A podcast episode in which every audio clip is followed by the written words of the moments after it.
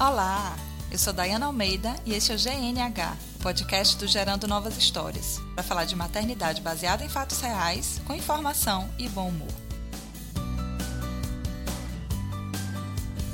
Hoje, excepcionalmente, nós não teremos o Mimimi Meio, porque o próximo episódio vai trazer só as dicas e as histórias de viagens de vocês com os bebês. Então eu quero pedir para que todo mundo perca a timidez e me mande áudios lá no Telegram no link desse post tem o meu nome para vocês encontrarem. É Diana Almeida, o D e o A maiúsculos, underline GNH maiúsculo. Tudo junto. Buscando isso lá no Telegram, vocês vão encontrar o meu perfil e vão me mandar mensagem de áudio contando alguma história engraçada sobre viagem, ou alguma história legal, ou falando em geral o que é que vocês mais gostam de viajar com os bebês, ou por que acham difícil viajar com os bebês, por que nunca tentaram, por que acham melhor não fazer isso. Tudo que vocês imaginarem sobre viagem com bebês, mandem para mim e aí a gente vai ter um próximo episódio maravilhoso com histórias e com dicas e com tudo que vocês vão compartilhar durante essa semana. Então me mandem tudo isso até o domingo, dia 5 de junho. E eu vou compilar esse material e fazer um programa muito legal na próxima semana. E lá também vão entrar todos os comentários e tudo que já foi mandado durante essa semana sobre o episódio anterior de Por que viajar com os bebês. Serve também vocês mandarem e-mails ou mandarem mensagem. Entrem lá no site www.gerandonovashistorias.com. Lá tem todos os canais de comunicação. Vocês podem encontrar na página do Facebook www.facebook.com/barra gerando novas histórias. Temos agora a novidade que o Gerando Novas Histórias está no Instagram o nosso e-mail é contato arroba gerandonovashistórias.com. Canais não faltam para a gente se falar, então manda sua contribuição, vamos fazer um programa bem legal no próximo episódio. E como eu falei, esse assunto de viagens é uma grande paixão e é um assunto que não se esgota. Então, no episódio anterior, eu falei dos motivos pelos quais eu acredito que é legal viajar com os bebês. Nesse episódio de hoje, eu vou contar um pouco das viagens que nós já fizemos juntas. E conforme eu for falando sobre cada viagem, eu vou dando algumas dicas que eu utilizei e que deram certo e que de repente vocês podem usar também. Então inspirem-se e depois me contem sobre as suas próprias viagens, sobre as suas próprias dicas. Tá legal? E para começar, eu vou contar para vocês qual é o meu conceito de viagem.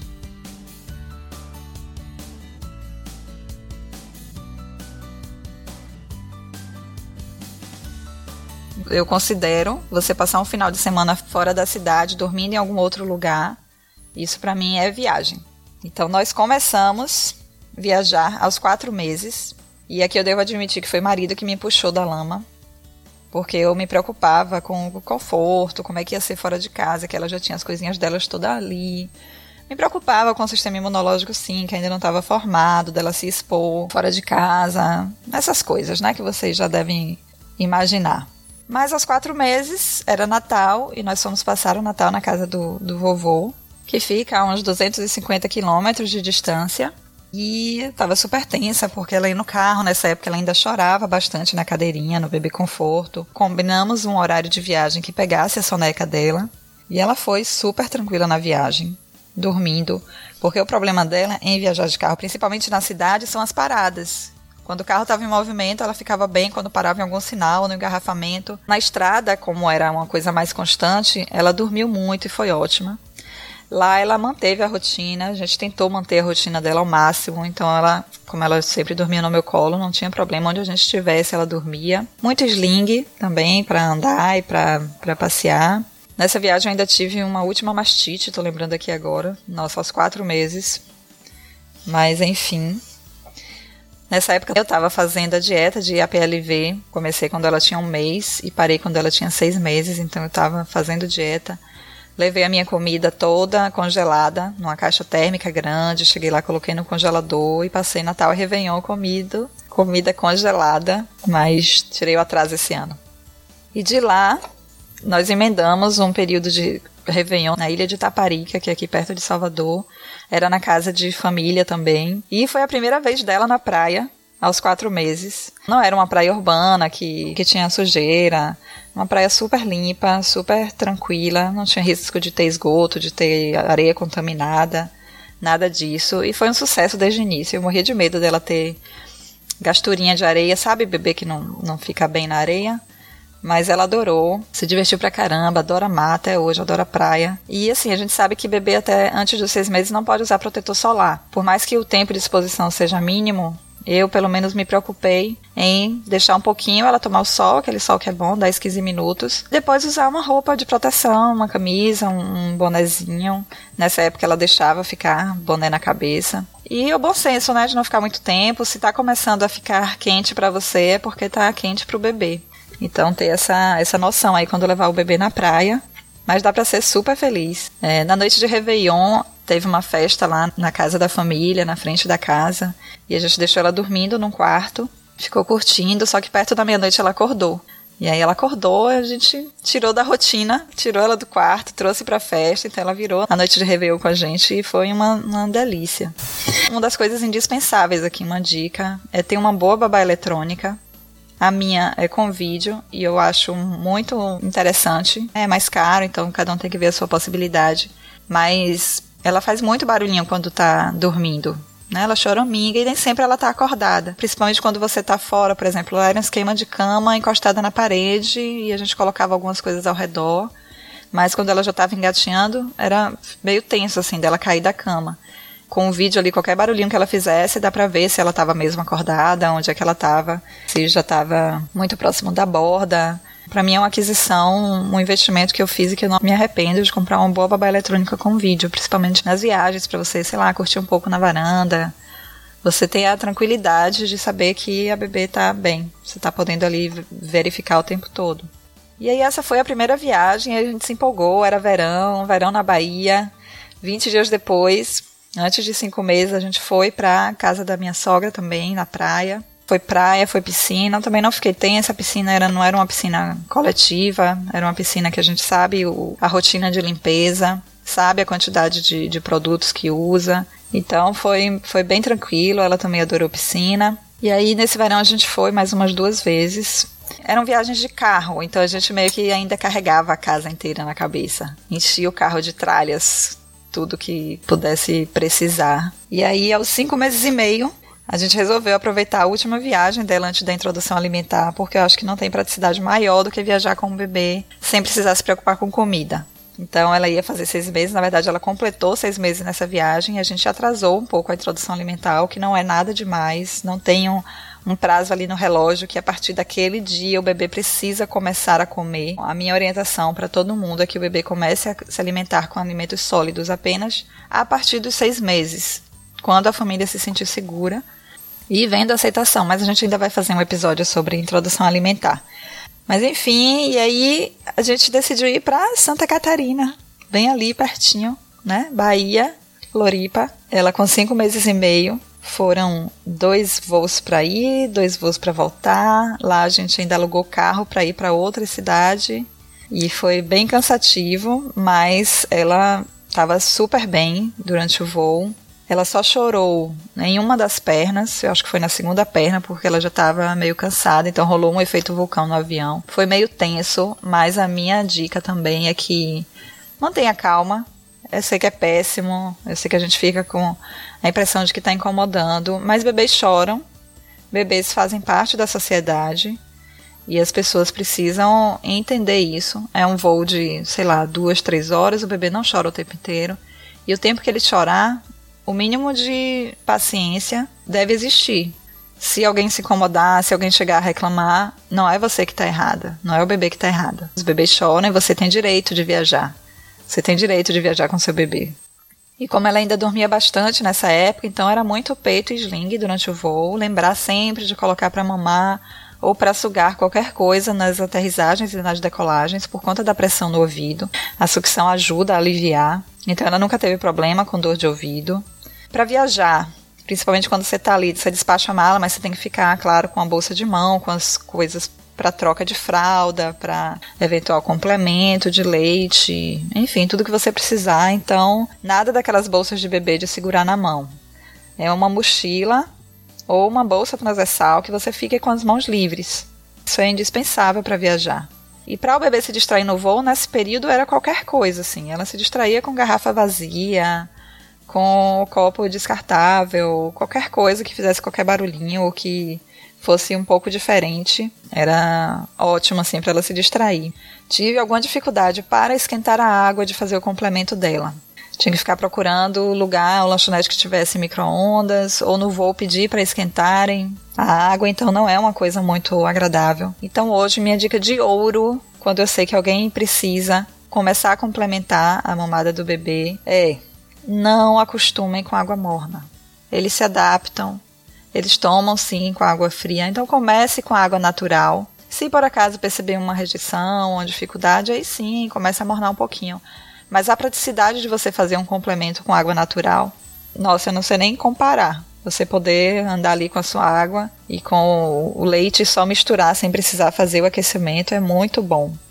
Outra coisa que facilita, em especial se você estiver viajando sozinha, é ter o kit de troca, já ali com o trocador, lenço umedecido, algodão que você usar, a fralda, pomadinha, tudo separadinho para quando for no trocador do avião que não é uma coisa muito prática, mas dá sim para trocar, não é um absurdo, mas é bom já ter o kitzinho todo separado. E aí nessa viagem foi a primeira vez que ela dormiu num berço separado. A pousada que a gente ficou disponibilizou um berço desse de camping, um berço de portátil. Coloquei um edredom firme forrando o colchãozinho embaixo, com muito cuidado para não ficar pontas soltas, então, como ela era muito novinha, ela ainda não se mexia muito, dava para fazer isso. coloquei bastante parte do edredom para baixo do colchão, mas em cima ficou mais macio. E ela dormiu bem. E aí, depois de ter dormido algumas horas seguidas, a primeira vez que ela acordou, eu coloquei na cama com a gente. E foi ótimas noites que a gente passou lá. Então, lá também em Florianópolis e nas praias próximas que a gente conheceu, era muita praia, então muita hidratação, muito peito, muita hidratação para você, muito peito para ela. A água do mar era geladinha e ela super se adaptou. Ela adorava, ficava pedindo para ir pro mar e tomava banho na água geladinha mesmo. E nessa viagem eu queimei a minha língua, porque eu achava um absurdo levar bebês para a noite, ir para restaurante à noite, levar bebê, porque barulho, porque incômodo, nananá. E eu queimei a minha língua, como tantas outras coisas, que eu cuspi para cima e caiu na testa. Então nós temos amigos lá, então a gente saía para jantar e ela ia com a gente. Quando dava o sono, ela dormia no meu colo, dormia em algum sofá que tivesse. Uma outra coisa que a gente fez lá, a gente alugou, precisou alugar o carro, então a gente já alugou com o bebê conforto para rodar com ela por lá. Então lembrar sempre de pedir, de ver a disponibilidade do bebê conforto quando for alugar o carro. Banho, eu ainda não, não era muito segura para dar todos os banhos no chuveiro, para ela tomar no chuveiro com a gente. E para mim era mais confortável dar o banho na banheira. Então a gente foi lá no mercado, comprou uma banheira sei lá, uma banheira de plástico simples de 10 reais, 15 reais. Ou uma bacia, qualquer coisa que você perceba que não tem arestas, que não tem pontas. E aí a gente comprava e na volta, e a gente deixou lá, a gente usou durante todo o tempo, a gente estava de carro alugado, então a gente levou para todas as cidades que a gente foi, e na volta a gente deixou lá no, no hotel. Ah, e nessa viagem também a gente encontrou a Dei e o Ben, do blog Bem Que Se Quis. Vou deixar o link porque esse blog é muito legal, ele é muito informativo. Na época que eu era louca, a louca dos blogs, ele era um dos meus favoritos. E a Dei é uma querida, o Ben é um, um, fofo. E foi muito divertida essa viagem, o encontro desses dois, que a gente já se conhecia pela, pela blogosfera. E a Dei foi uma das pessoas que eu conheci ao vivo e que nossa amizade dura até hoje. E aí a gente voltou dessa viagem e começou a introdução alimentar. Depois eu vou contar para vocês sobre isso. A gente começou com, com o BLW e aí quando ela tinha sete meses a gente viajou de novo para a ilha de Taparica, passar um final de semana.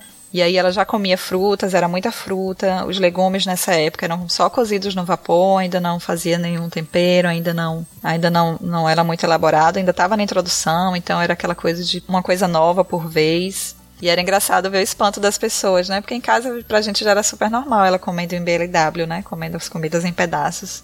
Mas era engraçado as pessoas admiradas como é que ela conseguia comer sem ser papinha, né? Porque o mais comum é a gente ver os bebês comendo papinhas. Mas a gente vai voltar a essa a esse assunto. É, com nove meses a gente foi, viajou para uma fazenda também. E foi aquela delícia de comer fruta do pé. Ela já tinha experimentado algumas frutas, então ela já conhecia. É, contato com a terra, com grama. Colocava ela em cima da árvore para ela sentir né, a textura, saber como era aquilo. Era muito legal. Ela já montou a cavalo. A gente colocava ela no cavalo e ela ficava super de boa. E aquele movimento, claro, né? Que com todo o, o cuidado de estar segurando ela, mas ela adorou. Com 10 meses era período de festa junina, e aqui na Bahia a gente tem essa opção de ir para o interior e tem muita festa, muito forró. Normalmente a gente viaja para casa da, da família que mora no interior. E foi uma viagem mais longa de carro, então já pediu mais paradas porque ela já não ficou mais dormindo a viagem inteira. Então quando ela acordava que ela estava meio agoniada no bebê conforto, a gente parava, dava uma, uma relaxada, botava ela para mamar, comia alguma coisinha e aí ela se acalmava e a gente voltava e andava mais um pedaço. Também foi tranquilo porque tem essa coisa da constância na estrada que eles se dão muito bem.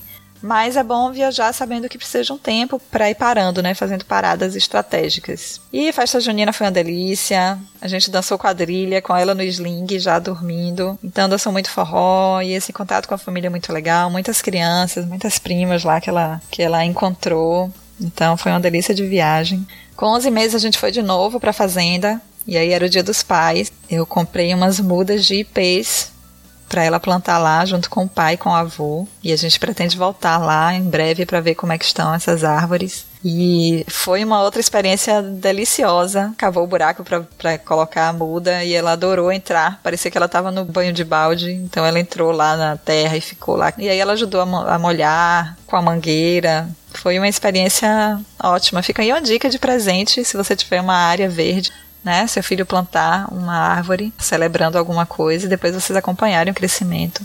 E nessa mesma viagem a gente esticou até um outro hotel fazenda em outra cidade.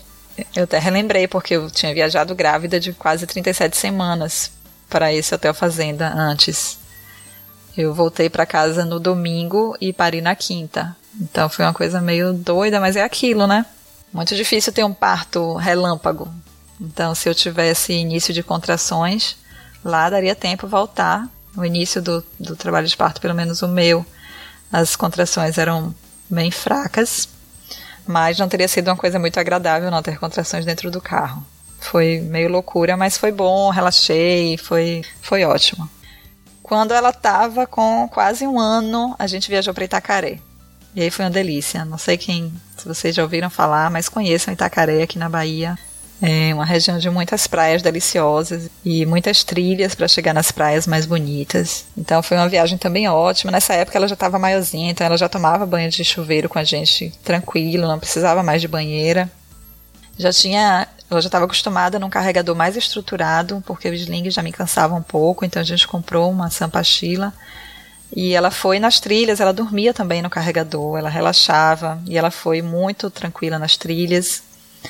Ela já comia direitinho e aí na hora do almoço, porque a gente ia teve um dia que a gente ia passar o dia inteiro fora, a gente ia sair do hotel de manhã, ia fazer uma trilha para uma praia, passar o dia e voltar no final da tarde. E eu fiquei super na noia de como é que ela ia almoçar, o que é que dava para levar sem estragar, de almoço, nananã. E hoje eu vejo que, poxa, precisava de nada disso, levar muita fruta, ela adora fruta.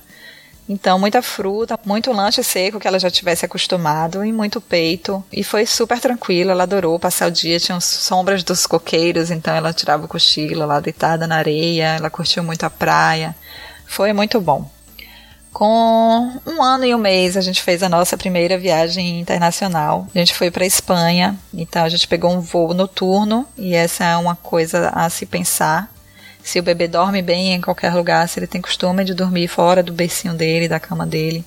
É interessante escolher um voo noturno. Quando a gente entrou logo no avião, ela ficou super elétrica com o movimento. Enquanto tinha luzes acesas, ela estava observando tudo, olhando tudo, conversando. E depois que passou o serviço de bordo, depois que as luzes se apagaram, ela se acalmou e dormiu até lá. Já acordou pertinho da gente aterrizar. E foi ótimo. O voo de volta foi diurno, precisamos preparar um arsenal de diversão. Então ela dormiu, o cochilo dela até mais comprido, porque estava no meu colo e estava com aquele barulhinho de avião, barulhinho constante, então ela dormiu bastante, umas duas ou três horas. Mas enquanto ela estava acordada, a gente tinha levado alguns brinquedos novos. Eu tinha encomendado com uma amiga querida, a Júlia, que fez um quiet book, não sei se vocês conhecem, Mas é um livro normalmente de feltro ou de tecido, com atividades para a criança fazer. Eu vou deixar também os links para vocês conhecerem. Levei, não mostrei para ela lá e deixei como uma arma secreta para usar na volta e foi uma delícia, ela super se divertiu. Tinha comprado também um livro de adesivos, adesivo muito legal. Tem que ter sempre cuidado para não colocar na boca como qualquer coisa pequena, mas ela se divertiu bastante com uma cartela de adesivos. Os voos foram super tranquilos nessa viagem. Em relação ao fuso horário, são 5 horas de diferença e a gente tentou uma coisa meio louca de manter o fuso horário daqui. A gente não fez a adaptação, porque eram duas semanas só. A gente optou por manter o fuso daqui, então a gente acordava. No horário de, daqui era, sei lá, coisa de 7 horas da manhã e lá já era meio-dia. Então a gente acordava coisa de meio-dia no horário de lá, comia alguma coisa antes de sair de casa, como se fosse né, como se a gente estivesse tomando café. No final da tarde a gente fazia uma refeição, como se fosse o almoço. Então a gente foi, foi levando assim. Então dessa forma a gente não passou pela dificuldade de adaptação ao fuso horário. O relógio biológico não sofreu e a gente conseguia aproveitar a tarde e a noite com ela. Então a gente fazia as programações da tarde, final da tarde, que lá já era noite. A gente jantava e ainda dava para curtir um, um barzinho, um restaurante Claro que respeitando o conforto dela, mas dava pra gente passear ainda à noite lá.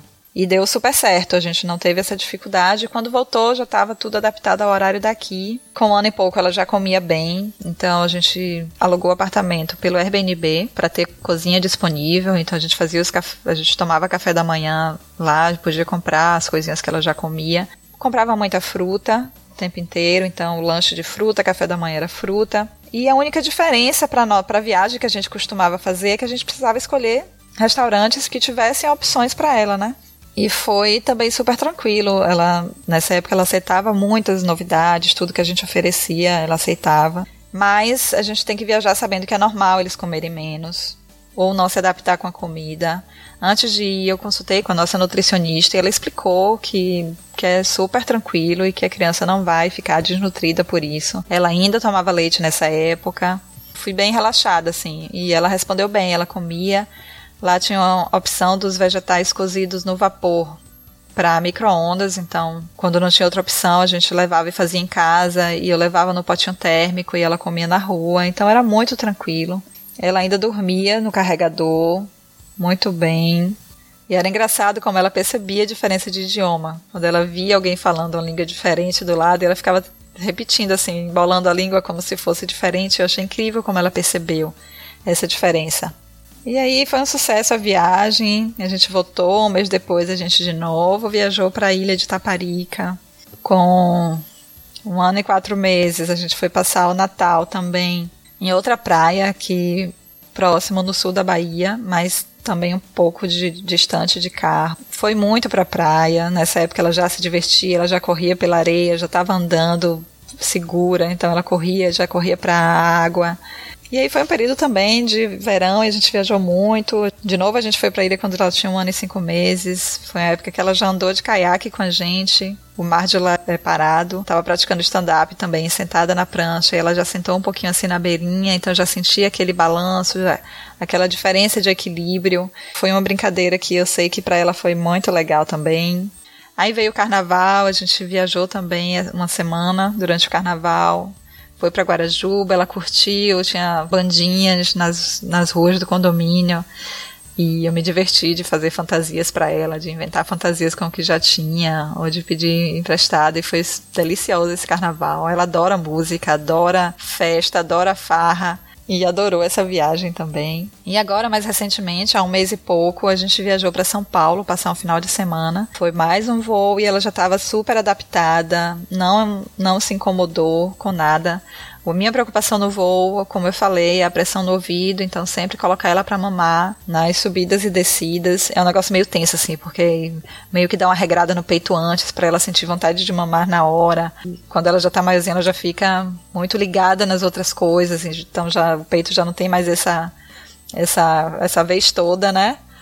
Mas deu uma forçadinha de barra e ela mamava para não doer o ouvido. Lá em São Paulo também já dava para sair com ela. A gente tentou fazer programas que fossem legais pra gente e pra ela também. Então a gente foi no Parque do Ibirapuera, que é uma coisa que naturalmente a gente já iria, a gente gosta de passear ao ar livre e tem muita opção para criança e ela se divertiu. A gente foi no Museu Catavento, que é bem mais interessante para crianças maiores, mas como eu falei, os bebês, as crianças pequenas, eles se interessam por qualquer coisa que tenha movimento, que seja colorido, que seja novidade. E ela gostou muito também, foi um passeio muito legal que eu recomendo. Vou deixar os links com essas referências no post do episódio. E aí, com um ano e oito meses, ela já comia o que a gente comia. Então, onde a gente ia comer, a gente fazia o pratinho dela, separava as coisas que ela já está acostumada. E foi, foi uma viagem também ótima. E foram essas as nossas viagens. Eu espero que vocês me escrevam também contando quais foram as viagens de vocês, as preferidas, ou todas que fizeram, ou enfim, como quiserem. Pode deixar que eu edito aqui. E mandem suas dicas também, porque eu já estou sonhando com a próxima. Agora, daqui até o final do ano, lá para setembro mais ou menos, ela vai estar com dois anos e pouco. A gente deve fazer uma nova viagem longa e eu vou voltar com mais dicas. Então me contem tudo que vocês puderem para a gente fazer o próximo episódio com as dicas de vocês. Um beijão e agora vamos para a indicação de podcast.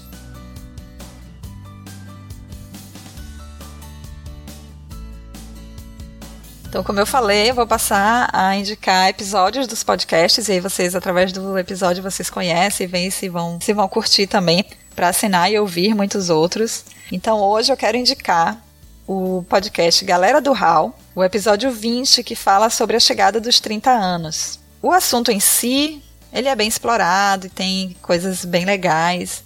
Mas o que eu mais me divirto com o podcast é a forma como eles fazem. São os hosts fixos, são três matemáticos nerds. Eu conheço com mais proximidade o Diogo Bob, que está sempre nos grupos de, de podcasters. É uma figura engraçadíssima, muito sagaz, assim, ele tem tiradas ótimas. E é muito gente boa. Esse episódio, inclusive, eu estou indicando porque foi o primeiro episódio depois que ele virou pai foi gravado, ele ainda não era pai, mas quando foi ao ar, o episódio já trouxe mensagens no início com os amigos mandando mensagens para ele sobre a chegada do bebê e é muito lindo, gente, é muito fofinho. E eu fiquei realmente muito emocionada. E ele merece, ele é um cara muito legal. Vai ser convidado em breve do GNH. A gente vai fazer aqui um episódio legal com, com os pais. É um podcast para você se divertir, para você relaxar, para você dar risada. A edição é muito boa, é o Diogo também que faz, então tem muito efeito sonoro assim engraçadíssimos e que colam com a parte que está sendo que tá sendo falada.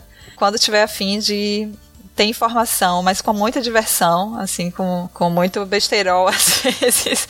Ele mesmo fala, muita piada de quinta série, mas muito divertido, assim. A naturalidade com que eles se sacaneiam mutuamente é muito legal. Então é um programa feito com amigos que se divertem pra caramba fazendo. Os comentários, no, se você for lá no, no site, eu vou deixar o link. A resposta dos comentários feito pelo Raulzito, que é o robô lá que eles têm, e que responde os comentários e que lê e-mails no, nos episódios, é muito divertido.